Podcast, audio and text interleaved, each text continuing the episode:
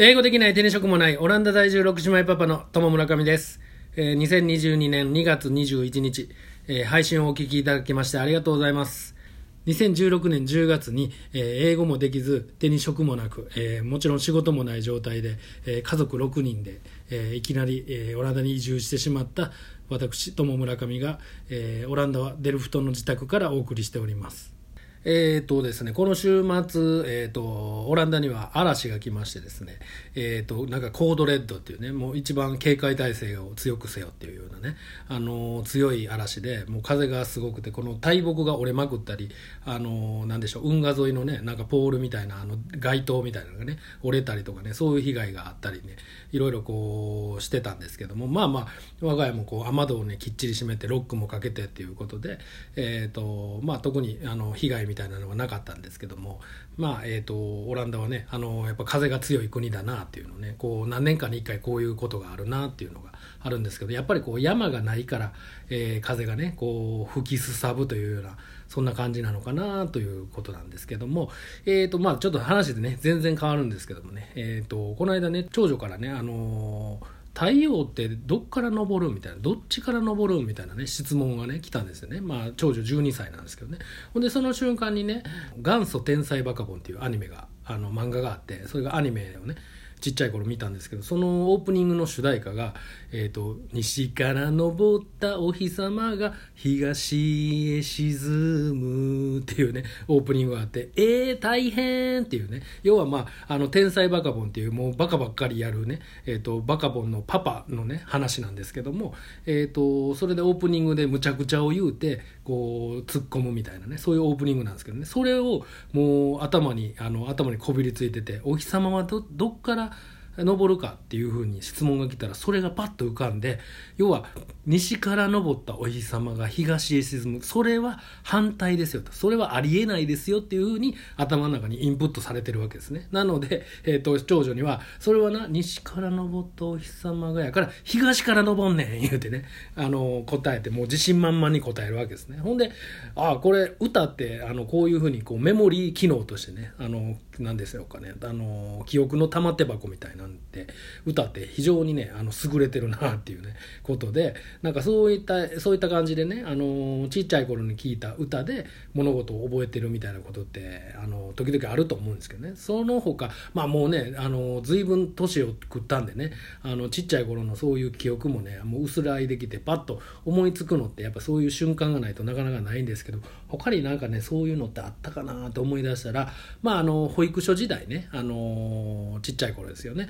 あの保育所に行ったらあの常にこうねあのテレビがついててでポンキッキが流れてたんですね。あのフジテレビのねあのポンキッキーズとかピピーキッズとかなんかいろいろ名前がこう変化してて今もやってるんですかね。ちょっと分かんないんですけど、えっとそれがだから僕らの時代からずっとあってでポンキッキの中でやっぱりいろんな歌が流れててそれこそねビートルズが普通になんかパロディで使われてたりとかねそういう時代やったんですけどその中でねなんか太極拳みたいなねあのー曲があって、まあ、僕1974年生まれの今47歳なんで同世代の方でね同じように「あ覚えてる!」みたいな人はいるかもしれないですけどその太極拳の歌が、まあ、中中国の、えー、と数え歌みたいなね感じでなんかカンフーの歌なんですよね。で、えっとえー曲の中にね、えっと、中国の数字の数え方が出てくるんですよね。イアルサンスウリューチーパンみたいなねそういう、えっと、メロディーでねこうだからそれをもう昔好きで、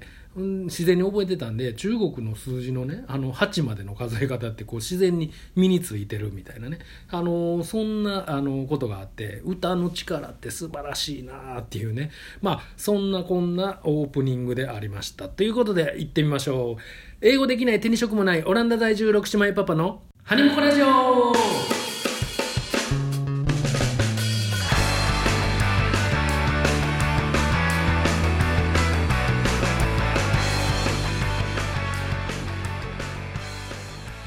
配信はオランダ移住のコーディネートがこんなだったらいいなを形にしたオランダサポートの提供でお送りいたします。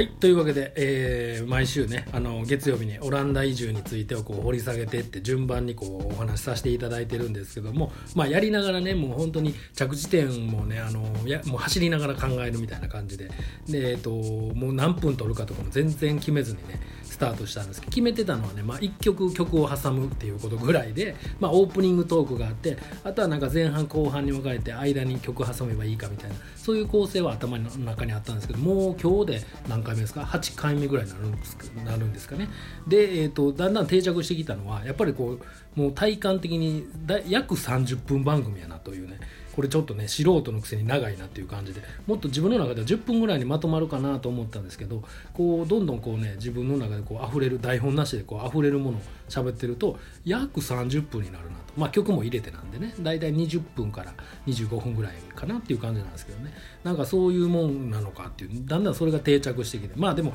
これにまたねあの左右される必要もないかなと思ってるんですけどもなんとなく自分の中のフォーマットが、えー、約30分番組やなっていうのがだいぶ定着してきたなっていう感じなんですけどもまああの毎週ねあのオランダ移住をこう、えーと、解像度を上げてお,、えー、お話しさせていただいてるんですけども、えーと、先週は、えー、何でしたっけね、えー、ああれですねあの地獄の海外引っ越しということで日本でこう海外にこう、まあ、オランダにねあの引っ越し荷物を船便で送るっていうのをね、えーと、詳しく喋ったんですけども、まあ、それでもう本当人生初のねあの海外引っ越しっていうことでまあかなりねもう無理があったというか、まあ、生活をしながら、えー、荷物もまとめながらそれをこう生活しながらまだ日本にいながら先に荷物を送るみたいな。ねだから中途半端な空っぽにする手前みたいな感じがもう非常に難しかったなと。これはねもう本当今やからねこうやったから言えるんですけどもやっぱ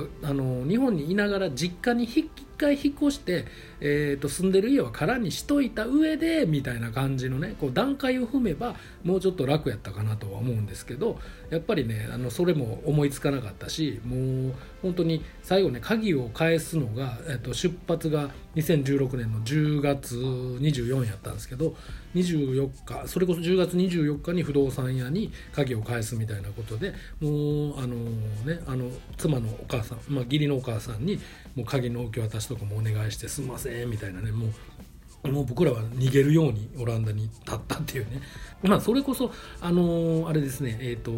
僕らのイメージ的にはねもうパッパと終わらして最後の数日はこう実家でゆっくりくつろぐみたいなそれをイメージしててで最後の晩餐みたいな感じでねあのお母さんの作ってくれた焼肉とか手巻き寿司とかなんかそういうイメージ最後はそれがええなみたいなことを言うてたんですけどもう蓋開けてみたらねもう前日の朝方までもう徹夜でもう最後の最後まで掃除したりねあの空っぽにするみたいなことに追われて。もうそれこそあの妻のおばさんとかがねもう前日に来てくれてもうこんなんじゃ間に合わへん言ってもう無理やりなんでしょうね実家の空き部屋にあの全てこう物をねバー運んでくれて一緒に運んでくれたりして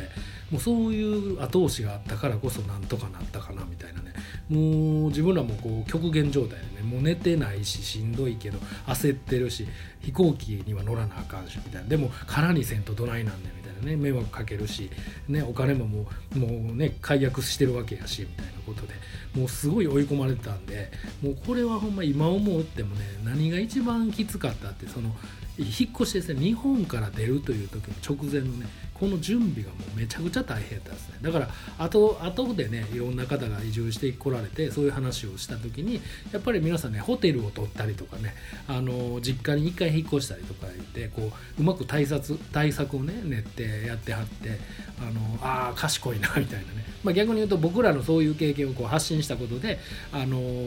ねいいヒントにしてくれたんかなっていうのもあってまあそういうふうに役に立ったんやったらよかったなと思うんですけど自分らとしてはねもうほんときつくてもう前日ほほんと24時間やってる郵便局にあのこのね先週も言いましたけどもう最後段ボール7箱分ぐらい出出てしまって何を送ったかも今考えたら分かんないですけどね。もうなんかすぐにいりそうな食器類みたいなのも入っててなんせね7箱ぐらいになってそれを EMS 郵便局の航空便でね送ってもうそれがだから結局20万ぐらいかかってまあだからトータル先週も言いましたけどトータルで船便とその EMS と合わせて70万もあの引っ越しにかかってしまってめちゃくちゃもったいなかったなっていうね。そういう思い出があるんですけどもそれでねえっ、ー、とまあまあなんとかねこう前日前日はまあ子供らをね実家に預けて子供らがご飯食べさせてもらって子供は楽しいねあのオランダえー、行くあの前日をね送ったみたいですけど僕ら夫婦はねもう空の家でひいひい言いながらもうね朦朧とする意識の中そういう作業に当たってほんで近所のねあのお世話になった人とかにも「あの行ってきます」って挨拶せなあかん言うてもう近所のなんか薬局みたいなところでなんか適当な洗剤とか買って挨拶回って夜の9時10時ぐらいにこうピンポン押して「すいません遅くにすいませんもう明日立ちますんで」みたいなね向こうもなんかもうパジャマ姿で「あ寝るとこやったらすいません」みたいな感じでねもうバタバタで最後の晩餐も何もほんまにもう最後確かねもう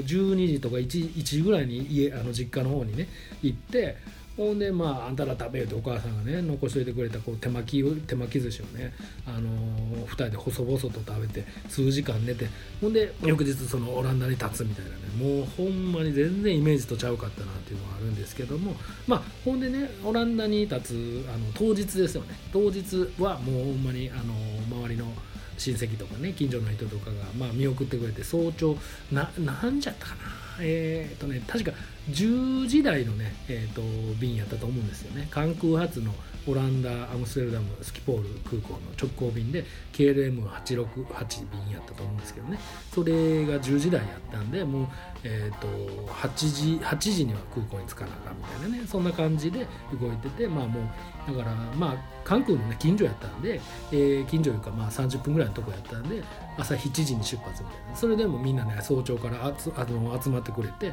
バイバイ言うてねまあ YouTube にも載せてますけど、まあ、そういう形であのあの皆さんに見送ってもらいながら。であのお父さんとね、まあ、義理のお父さんのお母さんに、えーと、車乗っけてもらってね空港関空連れてってもらって。ほんで関空の方でうちの両親神戸に住んでるねうちの両親と姉と甥っ子かがあの平日やったんでねあのでも見送りに来てくれて。まあほんまに空港でもうほんまにバタバタする中ねありがとうありがとうってか言いながらもう結局空港でももう超バタついててあの荷物検査っていうんですか荷物預けの時にあの重量を超過してるってことであの追加料金が2万円かかります みたいなことでうわちょっと待ってくださいなんとかなりませんか言うたらまあ出してもらって荷物少なくしてもらって分けてもらったらいけますみたいなことでもうなんかねもう分けよう言うてそのもう関空の地べたでねバカってあのスーツケース開けて荷物分けて もう一回預けたりとかねもうそういう作業とか。まあほんまにもうね姉とか、まあ、うちの母とかねもうお母さんとかにも子供らずっと見てもらってて。であのあれですねあのドコモのね携帯を解約してなかったわけですよ。ほんでやばい言うて電話あのドコモに電話して解約したいんですけどみたいな電話をしてほんで窓口につないでもらってみたいなもう僕ら夫婦でずっとの電話口でドコモのねその解約担当にもやっぱこう日本やからこう順番にね向こうは丁寧にやってくれるんですけどこっちもね「はいはいはいはいはいはい」言うてあの、あの電話口でね「あのもうはいはい解約ではいはいはいはいはい」言うても向こうは順番通りセオリー通りこう説明してくれるんですけどね。これでもあの、ももう戻らなくなりますけど大丈夫ですかみたいなね。そんなことを言いながらもちろん「はいはいはいはい」って言いながらもう時間になってねもうみんなと別れを惜しむそんなあの余裕もなくてもうバイバイバイバイとかいう感じで、えー、あの搭乗口にこう入ってったみたいなんでそれがねあの出発の日の思い出なんですねまあ YouTube でも載ってるんでまた見ていただいたらなと思うんですけどももうほんまにそれぐらいバタついててもうほんまヘロヘロであの大変やったですね。で、えーと、飛行機にね乗って、まあ、子供ら4人とねもう割とドキドキワクワクのもうオランダ移住ということででも僕らは僕ら夫婦はあのもうほんまにずっと寝てなかったですねその引っ越し作業で。で、えーとまあ、もう飛行機の11時間半とかねそんなもんやからもうここでゆっくり寝れるわ思ってもうそこにかけてたんですけどこれがまたね子供らがねもう4人当時ね4姉妹がおるんで。で一番下が1歳ちょっととかでもうねもうトイレ連れてたりもういろいろこう、えーと、機内食をねこぼさんようにとかこういろいろもうね寝れんかったわけですよ。もうバタバタで全然寝れんかって。もう極限状態の感じでねもう気づいたらもうなんかねついてたみたいな、ほとんど寝てなかったですね。まあちょっとはね寝れたんですけどもう30分とかねこ細切れに寝たみたいなねそんな感じでねもうほんまにしんどかった思い出がねめちゃくちゃ強いですねまあそれでもねその時に居合わせたあの日本人の CA さんとかが「あ移住ですか?」みたいなことを言,、ね、言ってくれて「あそうなんです」みたいなね話をしたりとかあとまあオランダ人 CA さんとかはねもう長時間なんでなんかあの今考えたらすごいオランダ人らしいなみたいな。もう後ろの方でねもう後半は CA さんがずっと座ってねお客さんとめっちゃ喋ってるみたいなねそんなのがあってちょっとなんかねホッとするようなねそんなシーンもあったんですけどね。ということで、えー、と前半はこれぐらいにして、えー、と恒例の僕らが昔あの僕が昔やってたバンドのジェムストーンの曲を聴いていただきたいと思うんですけどもこの曲はですね、えーと、先週紹介しましたサードシングル「この木の下で」のカップリング曲ということで、まあ、僕らの、えーとね、ファーストアルバムの中には入れなかった唯一の曲なんですけども、えーと、割と何ですかねジェムストーンらしいこれもねもう全部僕らがやってるからそうなんですけど、まあ、ジェムストーンらしいそのメロディーラインのアップテンポの曲なんで、えーと、と聞いてもらいたいと思います。ジェムストーンで「フェアウェルノート」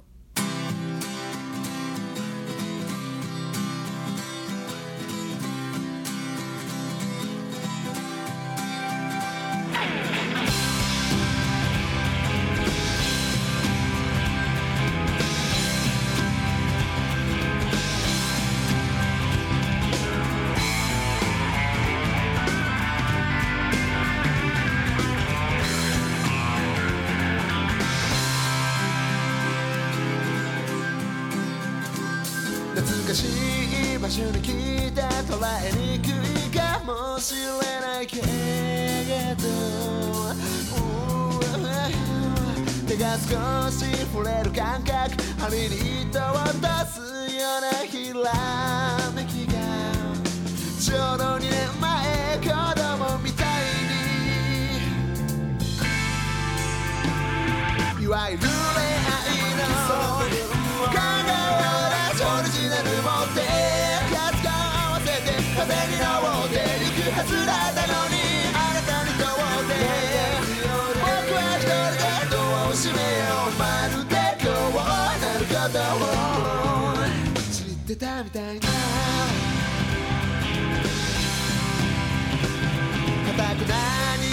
してたまっすぐな前向きな気持ちでようと その頃が若かったとか大人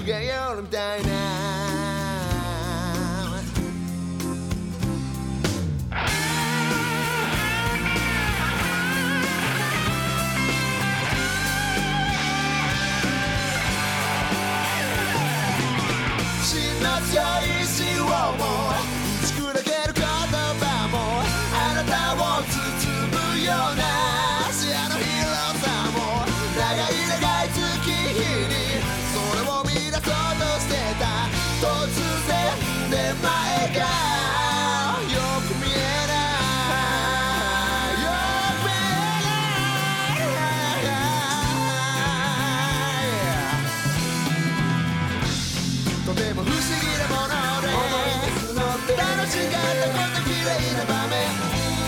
今はちょっと涙混じるし笑えないけど二人の口の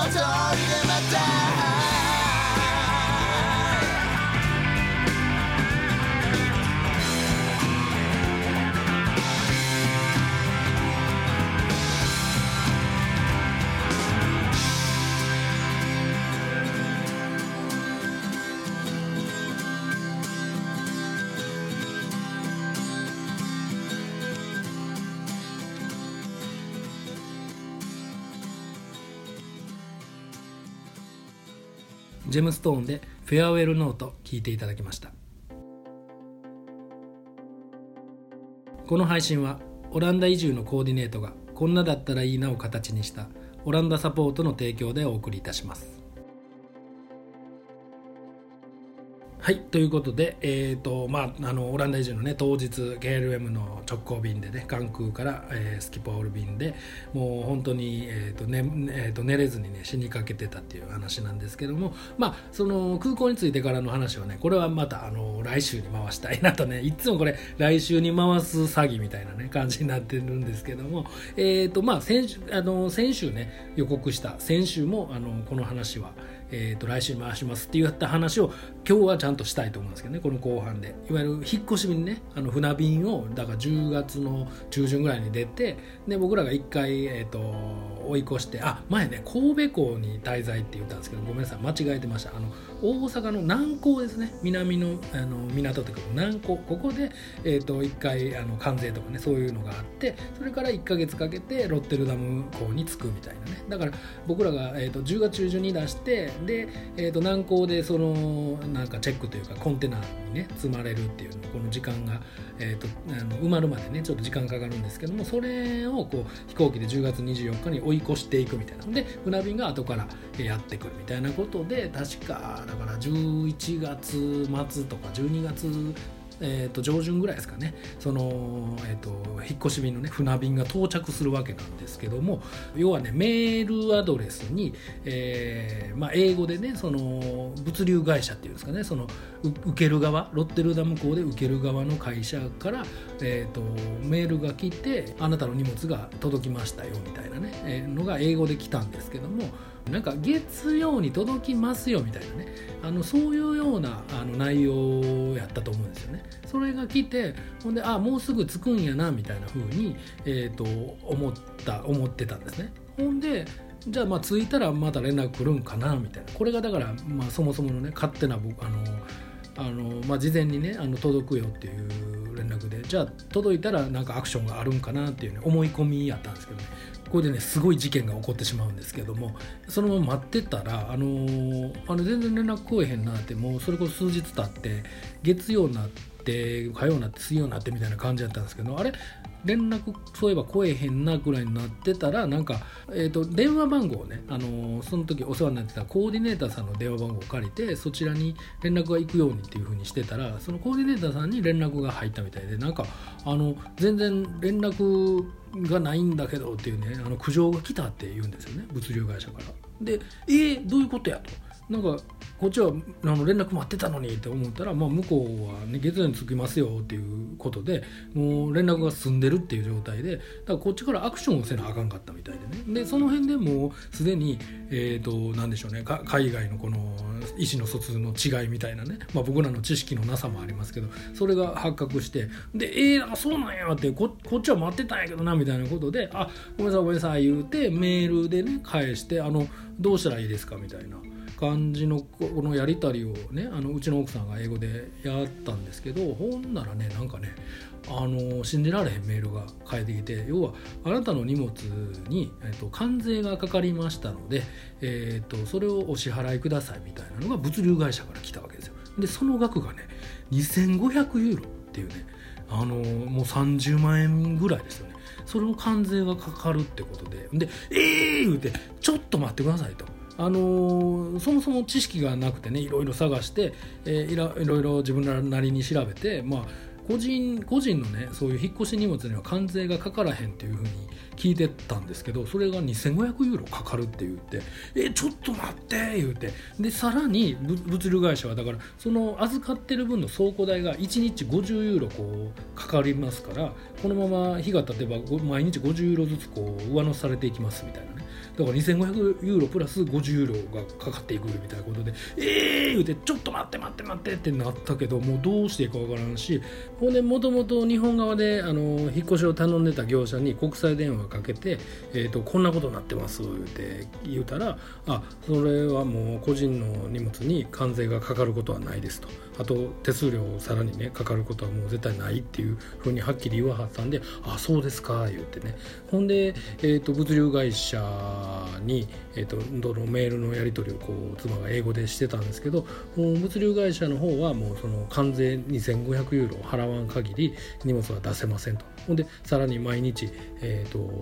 倉庫代が50ユーロずつねこうかかっていきますっていうことでもうその荷物をね引っ越し荷物を人質に取られてる状態やったわけですね。ほんでもうこれはもう払わんととりあえずこう50ユーロがかさんでいってしまうからもうとにかく一回払おうっていうことで、まあ、とにかくね2500ユーロ払ってそれでやっとねあのうちに届くってことになって、まあ、それもねなんかさらに次の週の月曜日にじゃああの届きますみたいなあのメールのやり取りをしたんですけどもで月曜待ってても交通で次の日火曜日も交通で結局水曜日に突然ピンポンってきてな、まあ、あの家の前にトラックが止まっててみたいなことでなんやそれみたいなね、まあ、これはもう後々分かるけどオランダでは日常茶飯事のことでね月曜日に届くでって言ってたもんがね月曜日に届くっていうのがなんか、珍しいというか最近はマシにはなってきましたけど、まあ、そもそも目安であってあの約束してないみたいなねあの そういうドライバーの関係とかね時間の関係で後回しになっていくみたいなことってまあ普通にあることなんですよね。まあ日本から来たばっかりやからやっぱそれもねなんとなく予想はできたかもしれないけどやっぱパッとね受け入れられへんというかなんでそうなるんやみたいなねそんなことがあのあってもうびっくりの連続で結局2500ユーロと、まあ、1日分のねあの倉庫代50ユーロはあの取られてしまってそれはまた悔しいなっていう感じなんですけどもあのトラックのドライバーと2人でこう、えっと、荷物を下ろして、えっと、無事ねあの船便は着いたんですけども、まあ、その今度その2500ユーロのねこの関税分をね取り返す作業ですね。これがもうだからあの物流会社に対してメールをね送ってそれは間違いだみたいなことでやり取りをするんですけどこれまたねオランダの洗礼を受けるというかその物流会社はねどういうふうになってるか分かんないですけど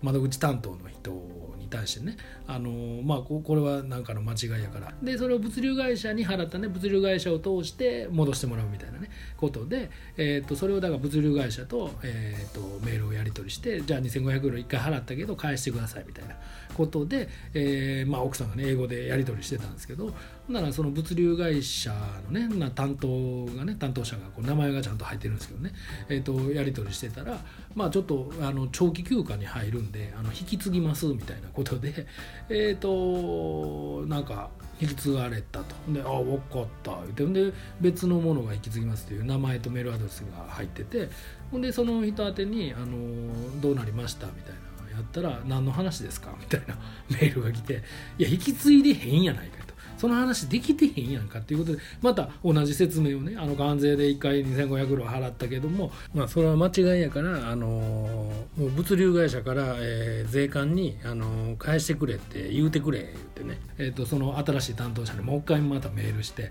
あそうなんやみたいなことでほんでまあ確認しますみたいなことでで何日か待ったけど全然帰ってけえへんなみたいなことであのどうなりましたって言ったらああすみませんちょっとあの確認しますってお前3日前も確認しますやったやないかみたいなそれがあってほんならまたね担当者変わりますみたいなことがね23回あってなんとないなっとんねんみたいなほんでいつ返すねんみたいなねいつ帰ってくんねんみたいなそのだから2500ユーロが浮いたままでね僕らのところにまだ帰ってきてないんで荷物はついたものの2500ユーロ今度人質に取られてるみたいなしかもメールはあのメールのやり取りでどんどん担当者変わってしかも変わるたびに引き継がれてないっていうねこれがねもうほんまにストレスというかどないなったんねみたいな。ほんで最終的にねうちの奥さんがもうあの柔らかく英語でねやってたんですけど割とブチギレてちょっとええ加減にせえよと責任者出してこいよと。もうお前お前らにとっては2500ユーロたかが2500ユーロかもしれんけどうちらみたいなね個人にとって2500ユーロっていうのがどれぐらいの額か分かったんがよらっていうぐらいのねあのぐらいのニュアンスで あのもちろんむき出しでは書かないですけど、それぐらいのねあの厳しい感じでやったらねほんならなんか責任者みたいな人が「すいません」と「えーと、すぐお支払いします」言って帰ってきたんですけどこれがまたすぐ支払われないみたいなねあの23日待って「あのどないなってますか?」あすぐ確認します」みたいなことで結局そのメールのやり取りから約ね1週間みたいなだから最初のその返しますからえーとね、約もう1ヶ月後ぐらいまでかかったんですよね。もう年も越してしまってみたいなことでそれがねもうこのあの海外引っ越しのこのオランダ着いてから関税を間違えて取られたことをあの取り返す作業というのの、えー、とメールのやり取りにまあもうメールのやり取りってうちの奥さんがね全部やってくれてるんですけどもそのストレスにこう約1ヶ月ね費やしたっていうね2500両返ってくるのかどうかみたいなねそのストレスをね抱えながらっていうねもうこれはもうほんまに海外移住というか海外引っ越しとか移住のねえっ、と最初のこの予期せぬハプニングの一つだったなっていうのはね今思ってもだからもう日本ではもうねあの、えー、と日本でももうすごいもう睡眠を削ったあの引っ越し作業で疲れ果ててで来たら来たでねあのなんか関税の間違いとかこの、えー、と文化の違いなのかこう、まあ、英語のやり取りもあるし、ね、あの全然こう誠意がないというかねあの物流会社がもう全然ちゃんと対応してくれないというかねもうそ向こう側が分かんないですけどね。もうでも明らかにもう物流会社のあの怠慢やろうっていうところで非常に苦労したというね。まあそれもこれももう日本でしか暮らしてないから日本のこのサービスが当たり前っていうのが体の中に染み込んでたから起こったことで今ねこの5年以上経って思うのはなんかそういうハプニングがあっても全然動じなくなったというかあまあまたかみたいなね。女どうしようかなみたいな。まあまあどうせ時間かかるしなみたいなね。まあまあ帰って最終的に帰ってきたらええかぐらいの感じで何もストレスもかからないようになって、えーと、特にこうなんかなんでしょうね。クレームを入れるような気にもならへんしそもそもね人間ってミスする生き物だよねみたいなこの心の寛容さというか心の器の大きさみたいなね。これがこう育まれるっていうのもこの怪我の巧妙というかねこのオランダに移住してからあの培われたまああのある種、えーと、いいことでもあったかなというね。まあ無理やりな結論ですけどまあそんなことで、えーとまあ、オランダ移住っていうのはこのなんでしょうね、まあ、日本とは大きく違う、えー、この余裕余裕を持つ。ちょちょっとねニュアンスは違うんですけどなかなかこう最初はね本当日本から来たての時はどうしてもそういうね日本との違いでねなんとなく想像はしてたけどやっぱり目の当たりにすると,、えーと、もうショックを受けるというかこうにわかに信じられへんというか、ね、あのそんな感じになってしまうんですけど、まあ、逆に言うと日本がもうストレス社会の上で、えーと、サービスが非常にいいというのが成り立ってたんやなっていうのをこう体感したというねことで、まあ、本当に、まあ、そういう意味でもねあの海外に出るっていうことは視野が広がるっていうふうにねまあ、無理やりポジティブな感じで今日は締めくくりたいと思います。ということで今回のハニムコラジオはこの辺で。また次回、えー、さよなら。バイバーイ。